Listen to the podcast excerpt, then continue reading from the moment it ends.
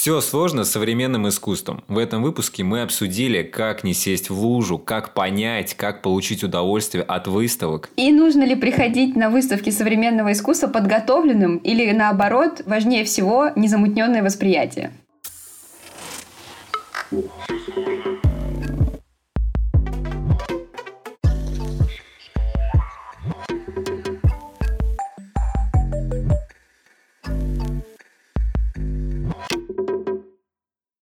Все сложно с современным искусством. Я правильно понимаю?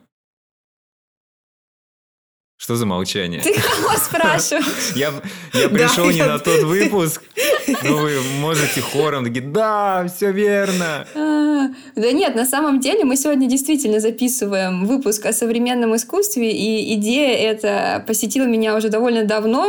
Собственно говоря, как только мы начали думать о том, чтобы сделать с Петей подкаст, а думали мы об этом год – я сразу сказала, что нужно будет позвать Аню, чтобы она рассказала нам о современном искусстве. И вот, наконец-то, в этом замечательном выпуске, во втором сезоне, мы будем говорить о современном искусстве. Меня вот волнует сразу только один вопрос. Почему тема современного искусства такая заряженная? То есть очень часто от разных людей можно услышать, типа, ой, это современное искусство, что это такое, лучше пойдем на выставку, я не знаю, там, что, русской народной живописи, если есть такая вообще, да? Импрессионизма. Ну да, насладимся, значит. Ань, как ты считаешь, вообще почему вокруг современного искусства столько разных толков? Ну, я смотрю, ты решила начать с самой объемной темы. Конечно. А, потому что это, это вообще э, вещь, которая, э, о которой можно рассуждать на самом деле вечно, бесконечно. Э, но начать стоит с того, что э, вообще проблема восприятия и в данном нашем случае обсуждения неприятия современного искусства, она уходит э, в целом далеко а, в историю человечества, на самом деле. Все и уходит не только в вот историю, ис, ис, историю искусства, но вообще в целом в обычную историю. А, все, что связано с социальной жизнью человека, с экономической Еще и так Гераклит далее. Гераклит говорил, что современное искусство говно. Да, говорил вообще. Дэмиан Хёрст козел. А, вот. На самом деле, правда, а, Древняя Греция, если мы начнем с самых истоков, а, но это скорее вот уже такая более, так скажем, историческая часть. Если обобщить вообще эту проблему восприятия современного искусства, она заключается в том, что мы мыслим очень субъективными категориями в данном случае. То есть, если упрощать, эта категория нравится, не нравится. А если, так скажем, более, грубо говоря, научно, это категория эстетики и категория красоты. Э, то есть э, категория прекрасного. В понимании большинства людей эстетика — это понятие о красоте. То есть, называя вещь эстетичной, человек э, говорит условно о ней в значении красивости, то есть э, прекрасности и так далее. И на самом деле в этом, по сути, заключается основная ошибка. Это интересно. Я у себя обнаружил такую проблему только что. Оказывается, эстетика это не про красоту, это про просто какое-то свойство. А на самом деле можно сказать, что эстетика это про красоту, но это будет максимальное упрощение. Потому что вообще в целом э, эстетика, как э, в термин, да, понятное дело, идет из Древней Греции. Эстетика означала чувственное ощущение. То есть то, что мы воспринимаем посредством наших чувств, каких любых там зрительных, э, слуховых и так далее. И в целом, как бы справедливо, что древние греки связывали понятие эстетики с понятием красоты. Для них э, эстетика и красота выражалась в гармонии, в симметрии. Однако упускаем важный факт, что уже в древнегреческой философии начиналась критика понятия связи эстетики и красоты с гармонией и с симметрией. Это делали уже софисты. А, да, они говорили о том, что э, понятие прекрасного, оно достаточно относительное. А, допустим, Платон вообще в целом рассматривал в разных своих э, трактатах э, эстетику и прекрасное как вообще совершенно разных позиций, уже не только с точки зрения там, красоты и гармонии. В своем самом знаменитом трактате «Государство» он вообще мимесис, то есть повторение называл как бы Искусство представляет там исключительно как мимесис, как повторение, да? То есть как бы что с точки зрения нашего восприятия эстетики совершенно никак вот не коррелирует. Когда перешел перелом понимания Хороший вопрос. На самом деле не то, чтобы был какой-то перелом в понимании эстетики, было постепенное развитие этого понятия. Буквально каждую философскую эпоху было свое понятие эстетики. Средневековая философия, понятное дело, все это рассматривалось с религиозной точки зрения, но это, мне кажется, в нашем контексте немного релевантно, особенно в современное искусство. Это как бы можно приплести, так скажем, но это не совсем это, это отдельный, так скажем, мир, в который углубляться, наверное, можно как-то даже отдельно.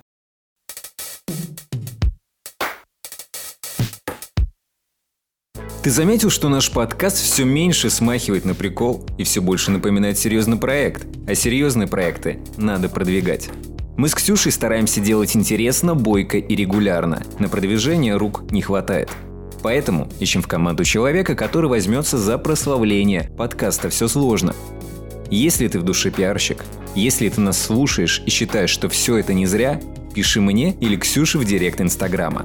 Будем знакомиться и обсуждать. Славься наш подкаст!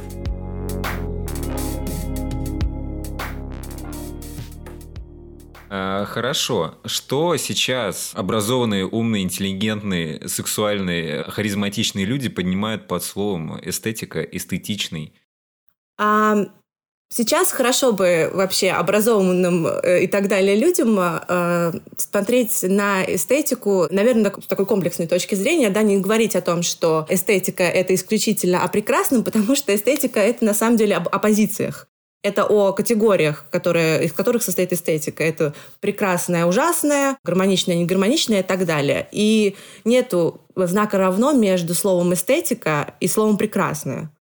Оно не, нету больше знака равно именно в, в, таком, в такой форме слова эстетика, а вот эстет, эстетичный, оно тоже уже лишено э, привязки к красивому. Что, а... что теперь, кто такой эстет теперь? Что такое эстетичное?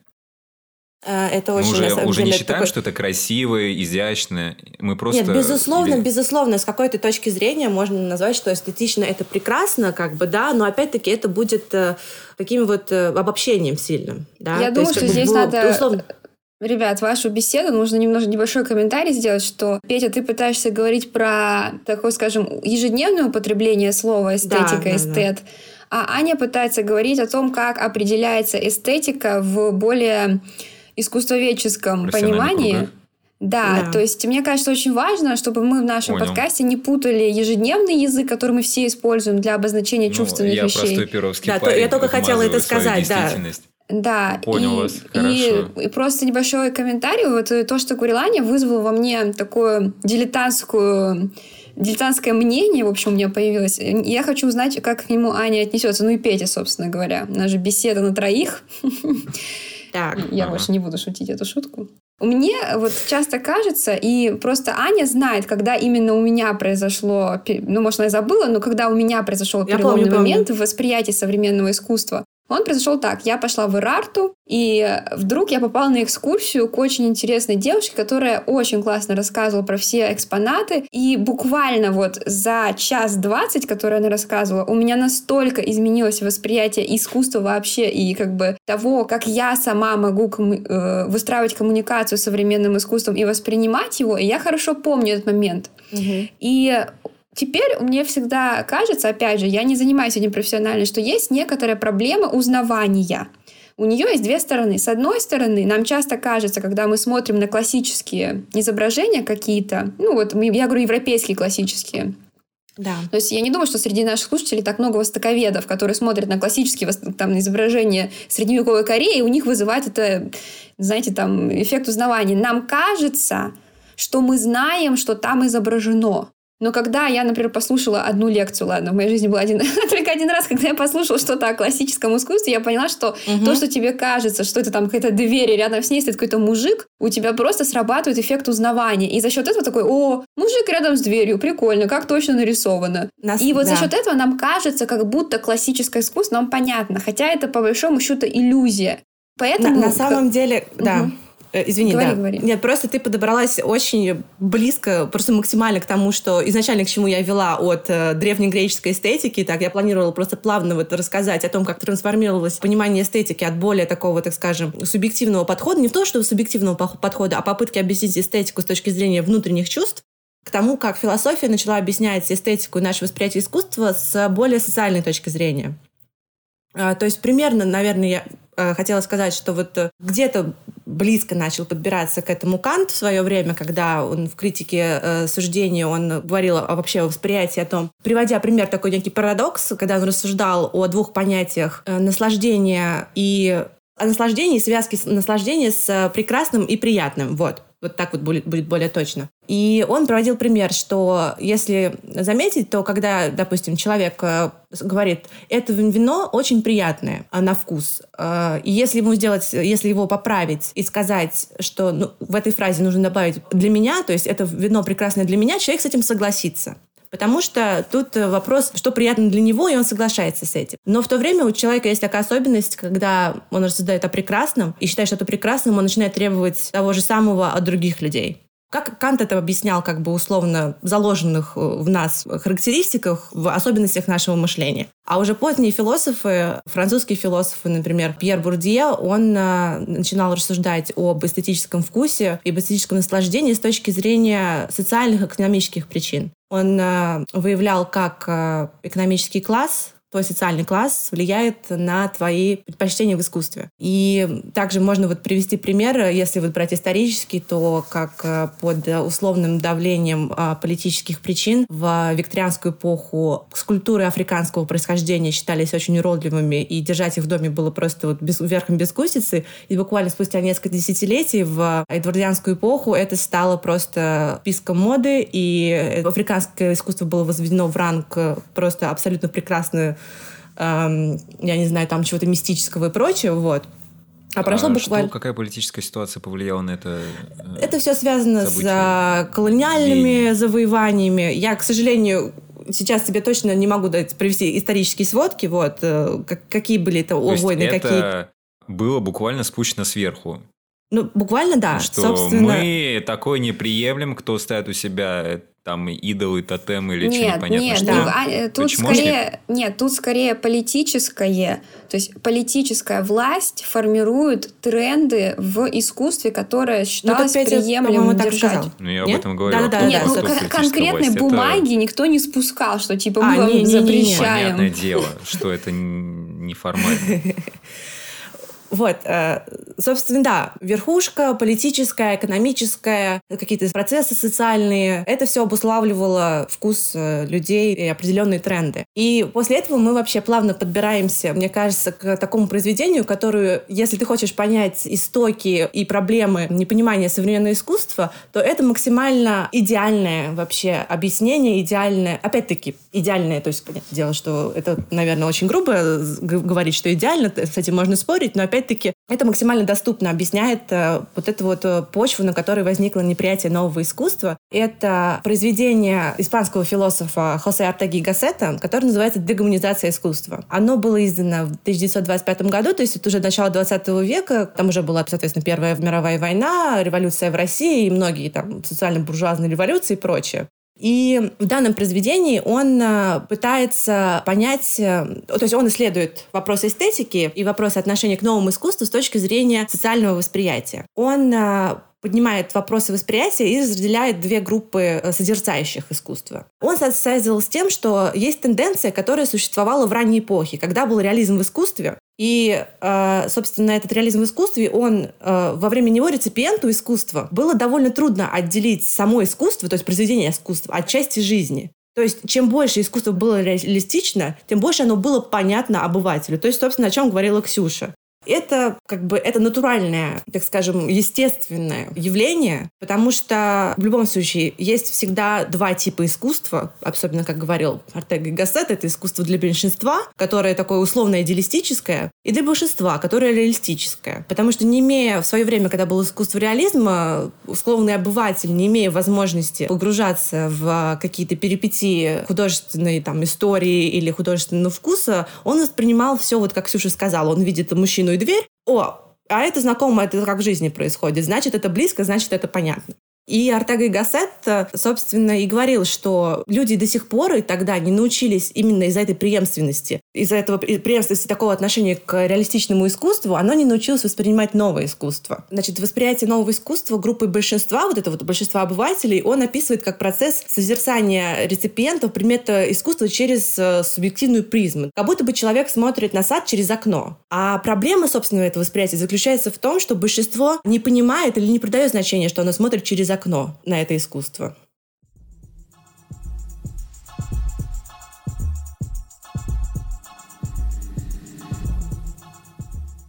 из того, что мне очень откликнулось, из того, что Аня сказала, про окно и про то, как люди воспринимают современное искусство. Опять же, с моей какой-то точки зрения, есть такая проблема в, скажем, нашем постмодернистском, простите меня за это слово, мире, что человек западный, современный, очень любит все категоризировать и относить в понятные простые категории. И этот же человек э, очень плохо выносит фрустрацию. То есть, например, опять же, я сейчас говорю не с искусствоведческой точки зрения, а скорее больше ну, с какой-то бытовой, может быть, даже. А вот, например, приходит человек в галерею. Это при мне прям реальный случай. Ну, э, мы не будем говорить, потому что я, во-первых, не помню, что там конкретно было за произведение, да это не важно, на самом деле, таких случаев миллиарды.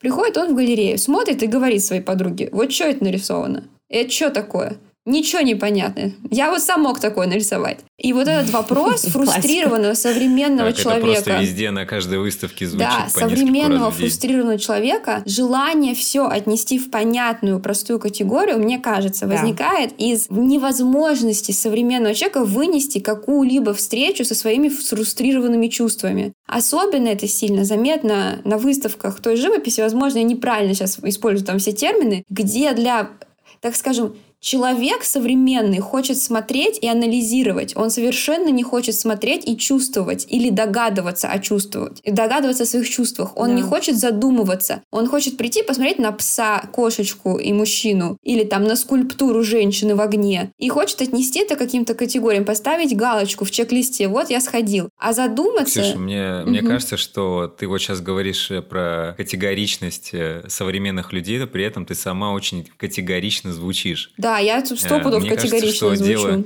Э, дело не в том, что люди не хотят э, немножечко постоять, подумать, почувствовать, попытаться. А вот я тоже периодически хожу на выставки, смотрю и не понимаю. И мне это не нравится. не нравится так вот не о понимать. чем я говорю, на, что... Не, на самом деле, последнее время я уже свыкся. Я уже стараюсь лишний раз не придумать объяснений непонятных мне вещей, потому что я понимаю, что, в принципе, человеческий мозг э, очень классно заточен на придумывание причин, объяснений тому, что, э, тому, что непонятно. Но в плане современного искусства мне всегда сначала бесило, потом разочаровало, сейчас я просто принял, что мне не хватает культурных ключей для понимания. Что угу. есть мнение, что современное искусство это какая-то какая-то дичь, и кто что захотел, то намалевал, но все равно есть какие-то ключи, есть какие-то отсылки, какие-то, какая-то преемственность, Нет, конечно, какая-то идея Петя, заложена. Смотри, я с этой идеей... И я ее не знаю, и, не, и мало кто знает, как, только Петь, очень смотри, узкий я культурный круг людей. с этой идеей не спорю. Мы сейчас говорим про разные Нет, уровни... я уже не с тобой спорю, я уже Нет, а я тихонечко вывожу поспорить. к Ане. Нет, а, просто... Ты хочешь со мной поспорить? Конечно. Просто мне кажется, тут есть два варианта, то, как мы смотрим на ситуацию. Есть вариант социологический, да, и это действительно, когда не хватает ключей, и я с этой идеей согласна, что действительно, чтобы воспринимать современное искусство, не только искусство, мы говорим про какое-то визуальное искусство, но и, например, современную литературу. Даже, например, э, читать того же Джойса, нужно быть очень хорошо образованным в литературе. И чтобы получать от этого наслаждение. В принципе, когда мы говорим о любом наслаждении с такой точки зрения, мы говорим об наслаждении, как разгадывании, вот, ну и понимании контекста, загадок там и всего прочего. А я говорю mm-hmm. немножко о другом. Я говорю о том, да. что даже если ты ничего не знаешь, даже если ты не знаешь никаких культурных ключей, ты там да. ни разу там не читал, я не знаю, там Кнаусгора, не есть читал. такой момент, как чувствование через персональную интерпретацию. То есть, например, вот у Бориса Гребенщикова, прости, любимому Борис Гребенщиков, что я вспоминаю в этом подкасте, есть картина «Зеленый муж». Я уверена, что, может быть, с искусствоведческой точки зрения оно особой ценности не представляет. Но есть индивидуальная интерпретация. Неважно, что скажет любой другой человек, твоя индивидуальная интерпретация прежде всего раскрывает тебя. Вот, Ань, есть ли у тебя какой-то отклик на мои слова, или это кажется все каким-то бредом? Нет, на самом деле я согласна тут э, со всеми в данной ситуации, потому что, на мой взгляд, но это опять-таки, это чисто мое восприятие после вот э, всех моих, собственно, годов изучения этой проблемы. Я считаю, это комплексно нужно рассматривать и с той точки зрения, с которой ты говоришь, и с точки зрения, которой говорит Петя, потому что я считаю, что и вот собственные какие-то личностные качества современного человека, и, может быть, даже не современного человека, так было, я думаю, в 2020 году, с тех пор, как появилась более-менее массовая культура, э, все-таки одно влияет на другое, и какие-то внешние внешние факторы и твое собственное внутреннее вот как ты говоришь, нежелание, я не знаю, нежелание воспринимать и понимать, если услов, ну, как бы, если так э, обобщать, да, сказанное. Потому что на самом деле, если мы посмотрим на пример неприятия современного искусства, мы найдем как раз-таки вот это вот сочетание каких-то глубинных проблем людей и внешних факторов. Вот просто простой пример, потому что я привожу его достаточно часто, потому что мне кажется, он очень репрезентативный. Значит, если вы, может быть, когда-то слышали, э, недавно, там, может, в этом году, по-моему, может быть, в прошлом, э, с этого момента длится скандал э, с художницей, русской современной художницей Юлией Цветковой, которая рисовала совершенно невинные феминистские изображения, там картинки были на тему сексуальности, принятия тела и так далее. Да. И очень многие русские СМИ поддержали ее, и в том числе русский Харпер Базар опубликовал пост в Инстаграме в поддержку Юли, где написал, кто она такая, что она сделала и что, за, за что ее пытаются осудить, и почему это несправедливо. Но уж не знаю, с какой целью. Может быть, с целью, собственно, хайпа, может быть, совершенно без задней мысли. Вместо того, чтобы публиковать какие-то там, хотя бы там зацензурированные, может быть, на всякий случай, работы Юли, они в, э, в качестве картинки поставили очень известную картину Густава Курбье «Происхождение мира». Если как бы там кто не знает, что это за картина, это... Даем время погуглить. Да. Так. Посмо... Ну, на самом деле, посмотрите, потому что это как бы вы поймете, о, о чем я как бы буду говорить. Я как бы сейчас опишу еще на, сам... на всякий, ну, как бы для, для слушателей, так скажем. Ну, можешь описать, так, закрываем глазки, слушаем описание. Все представляем. представляем. А, все представляете, окей. А, собственно, эта картина 19 века, да, она находится в а, музее Орсе в Париже. Что представляет из себя а, Советуем вид... Э, посетить, сгонять обязательно. Да, обязательно. А, вид снизу, или, так скажем, с очень интересной э, точки э, расставленные женские ноги, где видно все там, вульва, волосы на лобке и так далее. Вот все, в общем-то, составляющие женского тела. И эту картинку Харпец Базар запостил э, одновременно с текстом поддержка Юлии Цветковой.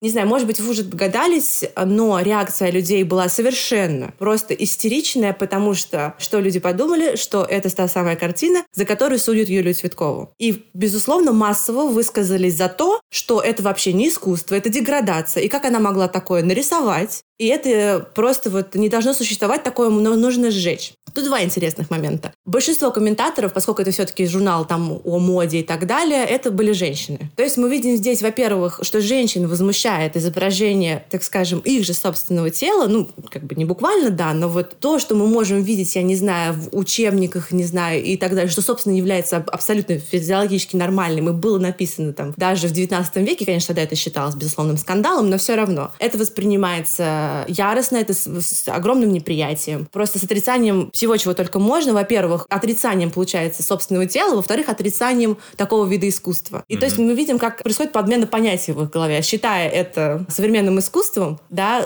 у них заложено современное искусство — это плохо, это вульгарно, и они видят нечто такое, что не, не укладывается в картину мира, делают свои выводы и еще выносят это на публику. И мне кажется, вот это показателем, это неким сочетанием внутренних, так скажем, характеристик, может быть, проблем человека, человека с, опять-таки, отсутствием, может быть, знания, э, знанием искусства. Опять-таки, не, совершенно не обязательно там углубляться э, в искусство, наверное, и знать Кюрбье, потому что как бы это, ну, это специфическое все-таки. Он известен только этой картиной в большинстве своей, большинству людей. Но, тем не менее, на мой взгляд, что важно в данном случае, это то, что вместо того, чтобы реагировать агрессивно, неплохо бы сначала углубиться в вопрос. Как это сделать? Ну, мне все время так кажется, и вообще в целом учебном философском факультете меня очень сильно научило тому, что если ты в чем-то не разбираешься, не, раз, не выражай свое мнение. Потому что ты можешь э, попасть в очень сильный просак. Э. Было бы неплохо. Вот. И особенно это касается искусства. Во-первых, потому что искусство субъективно, и выражая свое вот это вот э, «да, это я так могу», «да, это вообще не искусство», это как бы а так можно очень сильно сесть в лужу. В том числе можно привести примеры, как людям показывали, есть даже видео на Ютубе, как людям показывают ранние, точнее поздние работы, и ранние работы Пикассо, и говорят, что это два разных художника, и говорят, что одно, как бы, кто из этого художника, а кто из этого вы считаете нет. Соответственно, поздние работы Пикассо были названы вообще не искусством, а ранние просто шедеврами. Слушай, ну это, это не круто э, в том плане, что я бы тоже это сел в лужу, если мне так поставили вопрос. К сожалению, не очень хорошо разбираюсь в Пикассо. Вот, но хорошо, это классный совет, стараться не высказывать мнение по поводу того, в чем ты не разбираешься.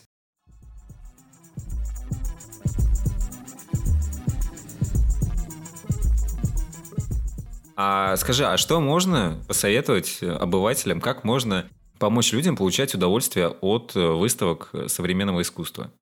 Um, Ну, во-первых, конечно, безусловно, это сложная, наверное, вещь, которую нужно сделать, но, по крайней мере, очень бы хотелось, чтобы люди приходили на выставку современного искусства без изначальных предубеждений относительно того, ну, сейчас я увижу, короче, вот, ну, полную... И ожиданий, да? Да. То есть вот с такой критичным сразу настроен. Нет, важно очень быть критичным, да, и относиться вообще к искусству в целом критично, но э, есть как бы, так скажем, некая граница между критичностью и, наверное, агрессивностью, я бы сказала так, нерациональной.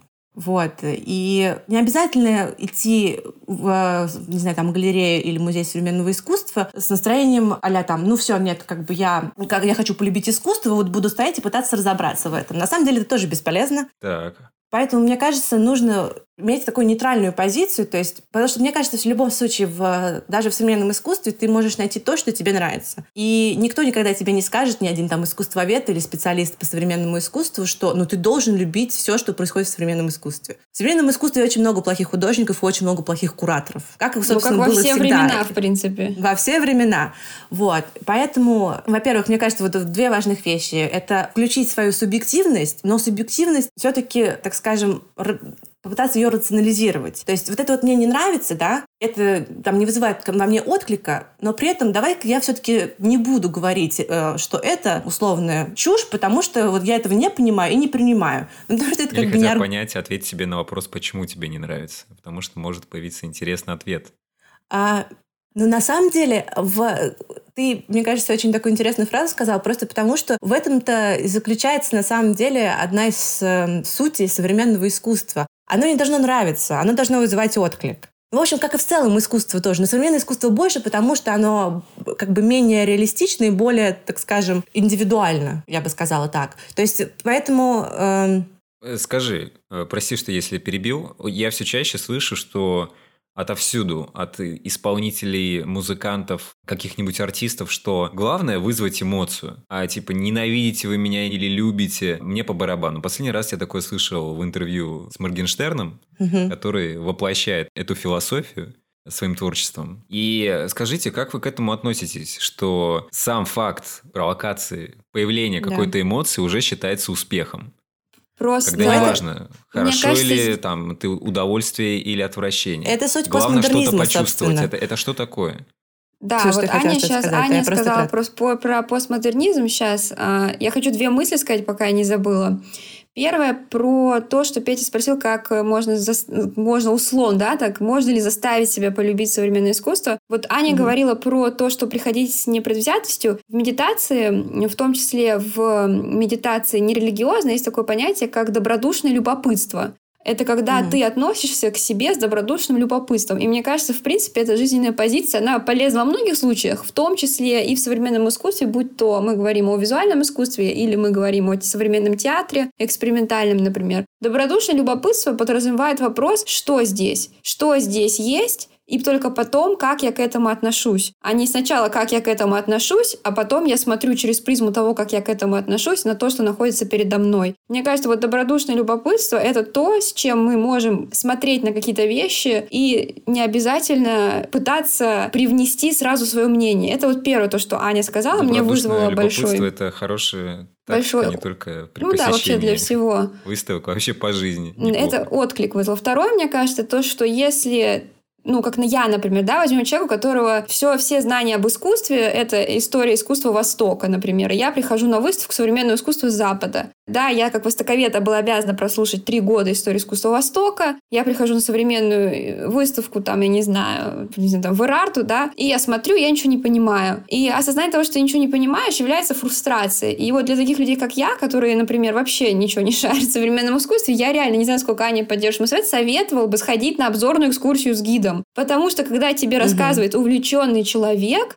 ты начинаешь по-другому смотреть на вещи, потому что за предметами проявляется история предметов. А мы, как люди, в принципе, любим, любим истории, нам легче почувствовать эмоциональную связь с историей предметов, а уже через историю предмета со самим предметом. И это вот один из путей, почему люди, которые изучают, мне кажется, историю чего-то, потом начинают любить это что-то, потому что через историю они соединяются с самим предметом своего изучения. Это вот что касается Аниного совета, который во мне вызвал большой отклик. А второй насчет Петиного вопроса. Мне сразу вспоминается сцена в бойцовском клубе. Я имею в виду фильм Финчера, не роман Пол Паланика, э, где главный герой сидит на туалете и листает каталог Икея, да?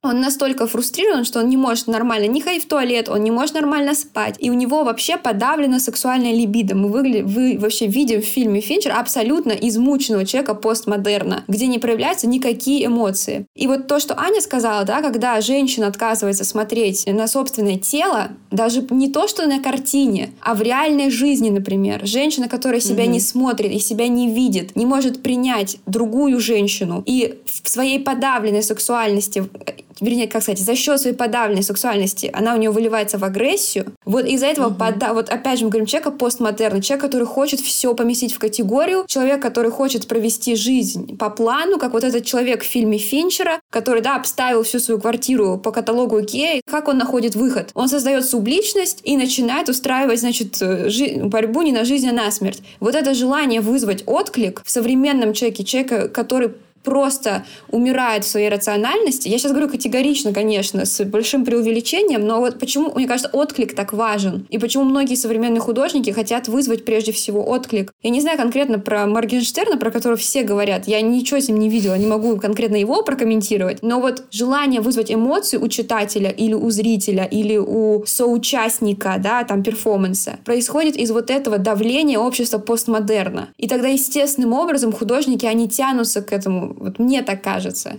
Я просто не очень понимаю, ну хорошо, но это как один раз тыкнуть э, палкой полудохлого, типа, ну окей, ты его тыкнул палкой, он один раз что-то почувствовал, это же не вывело его из его коматозного состояния. Или они думают, что они будут толкать, толкать, толкать, и человек э, А разве вы, есть вообще выход из этого коматозного состояния? Можно ли выйти из... Ну, как бы это фундаментальный я, вопрос ну, буддизма. Я, я к тому говорю, что есть э, искусство, которое нацелено на вызов эмоций, неважно какое, то есть именно вот э, шоковая терапия. А есть искусство, которое тихонечко тебя куда-то тянет. Ну, это я сейчас на ходу изобретаю. Ну, по, по сути, я сравниваю свои впечатления от, например, Моргенштерн мне ничего не вызывает, никакие эмоции. Я мимо прохожу, он, он в своей галактике вселенной. У меня свои предпочтения, и так получилось, что я в третий раз перечитываю книжку Насима Талиба «Черный лебедь». У меня три его книжки постоянно на столе лежат.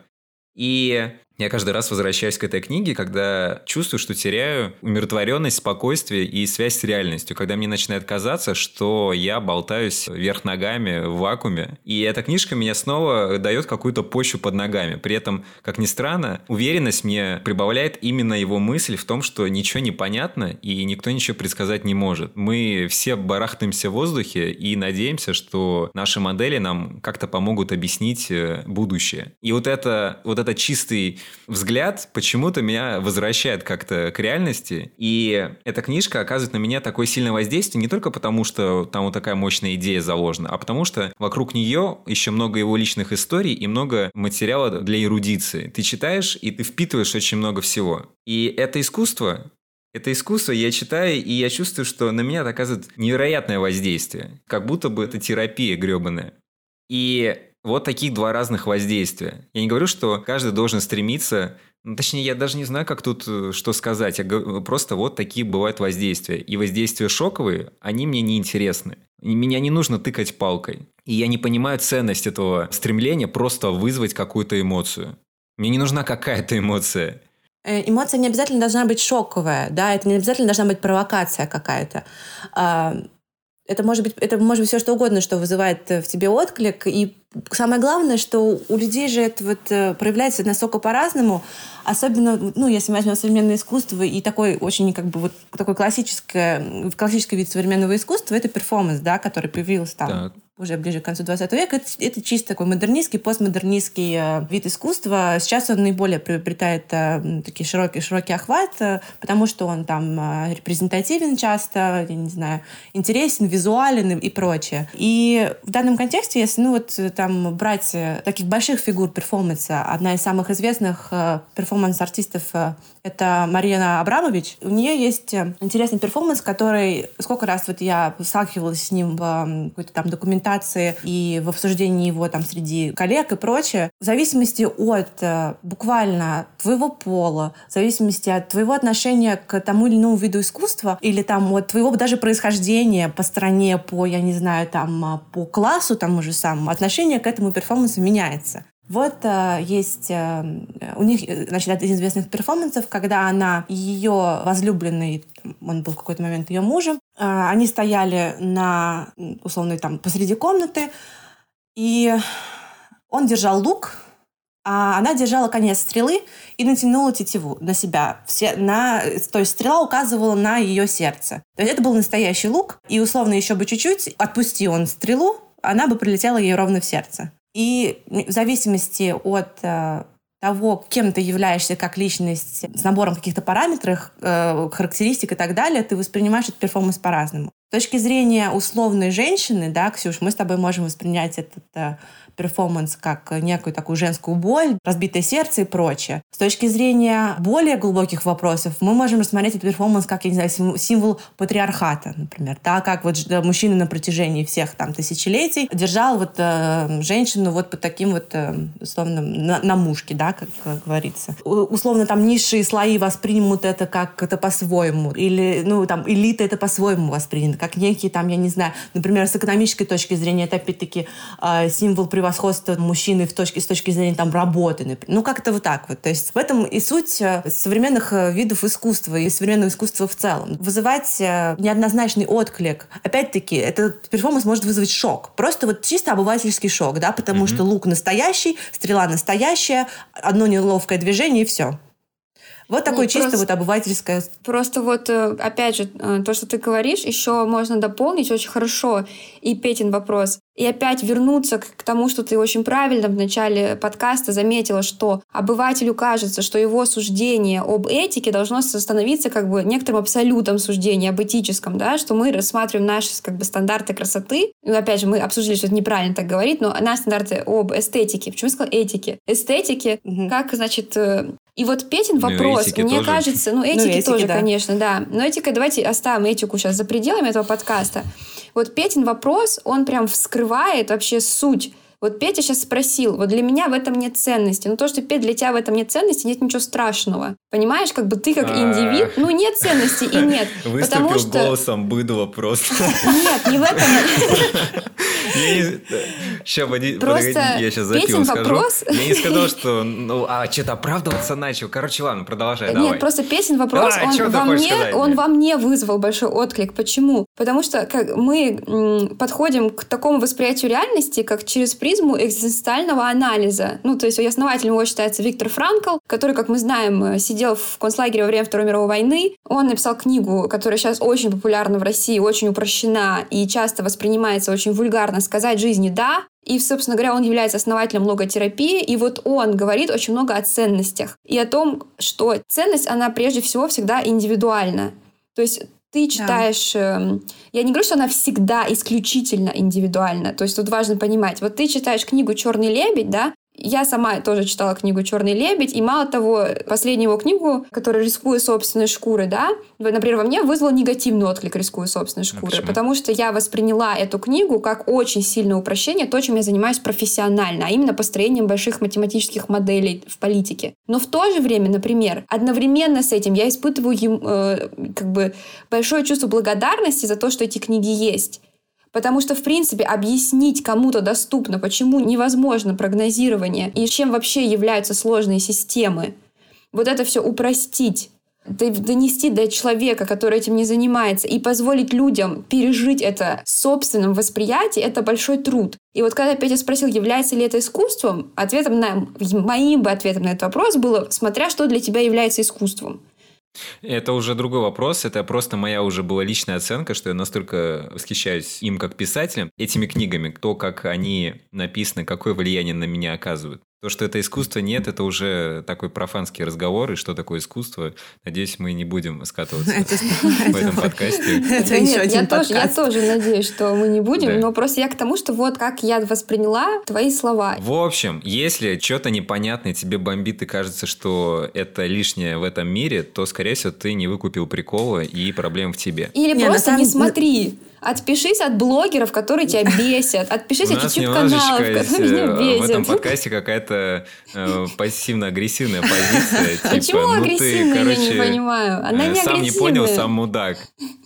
Она негативная. Если на ты не по... Если тебе что-то не нравится, зачем ты на это смотришь? На, на самом деле, мне кажется, я понимаю, почему Ксюша говорит еще с точки зрения вот объяснения, потому что все-таки и я знала, и ты вот еще раз рассказала о том, что у тебя был прорыв, когда тебе все-таки рассказали увлеченно об этом, да, и это, конечно, важно, безусловно. Твой опыт всегда важен, но он накладывает немножко отпечаток тоже на, на твое восприятие, потому что вот, э, допустим, тоже один из сейчас важных вопросов, который ставят, ну, там, современные кураторы и теоретики там современного искусства, это нужны ли в музеях современного искусства таблички с объяснениями. То есть это, я так. очень сильно извиняюсь, это вот э, просто такие description, да, э, notes, которые висят под картинами обычно, да. А что, хотят убрать? А, для современного искусства, да, чтобы как бы брать есть, последнюю надежду на, на хоть за что-то захватиться, хоть что-то придумать, понять?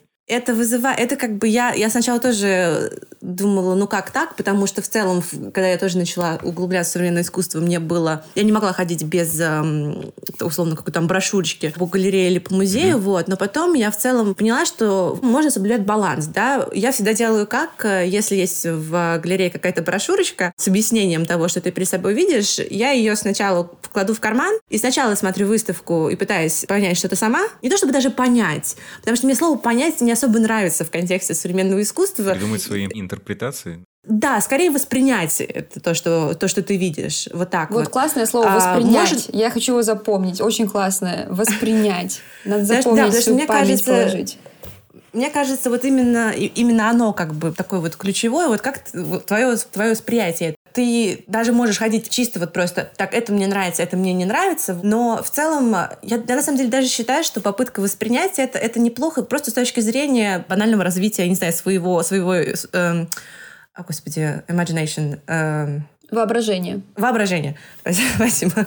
А, воображение и просто в целом такого визуального восприятия, не знаю, ты в целом как бы можешь для себя открыть что-то новое. Это не касается даже не только современного искусства, а искусства в целом, смотря и на Мане и так далее. Потому что за счет этого и формируются и твои вкусы тоже. Например, как бы вот если говорить не про современное искусство, а вот про классическое, я, например, говорю, я очень люблю э, северный ренессанс, да, это одновременно с итальянским ренессансом, э, но это вот там голландские художники и так далее. Но совершенно не люблю обычный ренессанс, итальянский ренессанс, например. Вот это совершенно не мое искусство. Но при этом как бы не то, чтобы я сейчас себя возвожу в какой-то пример, в абсолют, да, как нужно действовать, э, но это просто я сама пришла к этому после там многих лет. Я не буду говорить, что итальянский ренессанс — это плохое искусство, и оно должно умереть, просто потому что оно мне не нравится, оно мне не близко. Но оно уже умерло вот. как бы. Я имею в виду, что он был и уже умер. Я имею в виду скорее как вот э, как ценность некая должна умереть. Вот. Так, мне кажется, э, к современному искусству нужно относиться тоже.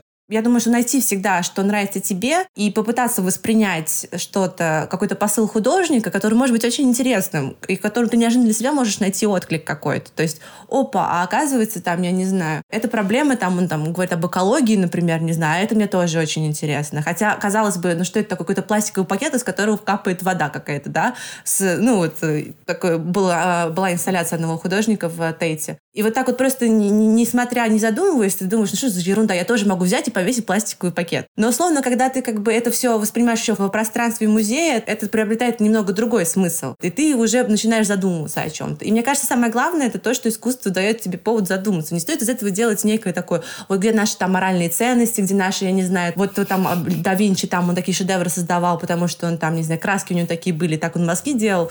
На самом деле, мне кажется, все-таки главное, что человек для себя выносит в жизни, и что искусство его побуждает делать и о чем думать.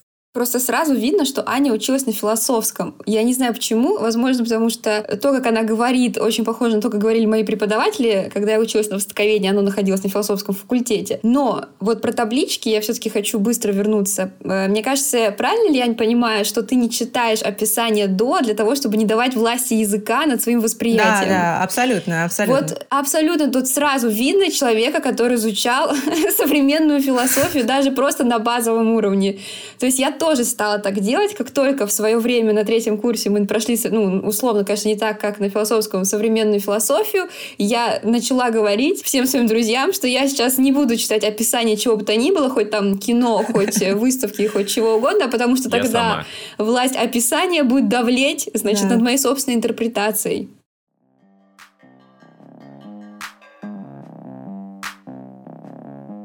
Подвожу итог для пацанов с района. А, если вот совсем вообще никто, вот Аню кто-то сейчас не разобрал. Удивительное дело, но оказывается, современное искусство, и даже не только современное, можно и нужно воспринимать через э, призму своих ощущений, и не стесняться этого. Искать свои интерпретации, искать понимание, как в тебе отзывается, и не стесняться не стесняться признавать, Ничего что что-то тебе нравится, а что-то, Да, а абсолютно, что-то не абсолютно. нравится. Но при этом в базе принимать многообразие. То Абсолютно. есть тебе Очень не четко, понравилось, да, да. но кому-то понравилось. Ты любишь фрутоняню с грушей, а кто-то любит фрутоняню с вишней. А кто-то не Все, любит это не значит, что надо сжигать фрутоняню с вишней. Вот. И это... Мне 25, я не так давно пришел к этой идее, буквально где-то, наверное, в этом году, что черт возьми, жизнь утекает. Неужели я так и буду ждать, когда мне кто-нибудь пояснит, где красиво, а где нет? И э, жизнь заиграла новыми красками. Ну, видишь, ты же, ты же знаешь, какой... Ты же опытным путем э, понимаешь, какая фрутоняня вкуснее. Так и с искусством. Смотри, Найди, попытайся найди свой воспринимать. вкус. Да, роди свой вкус. Да, Девиз а современного иногда искусства. надо дать шанс фрутоняне с вишней, э, и ты поймешь, что в ней тоже что-то есть. Да. Аня, спасибо тебе большое, что пришла. Мне кажется, на этом разговор точно не закончен, потому что осталось очень Да, много, чего вообще мы не успели коснуться. Продолжить. Да. А что, а что мы можем затронуть? Куда мы можем углубиться? Ну, во-первых, про кураторство. Мне было бы очень интересно именно про кураторство, про то, как организуются выставки, М. про то, что значит пространство музея, нужен ли музей в современном обществе, не нужен, что есть музей, и все в таком стиле. И так как Да, у Ани есть опыт это- кураторства, это будет очень интересно. Отлично. Все сложно с кураторством. В следующий раз. Супер.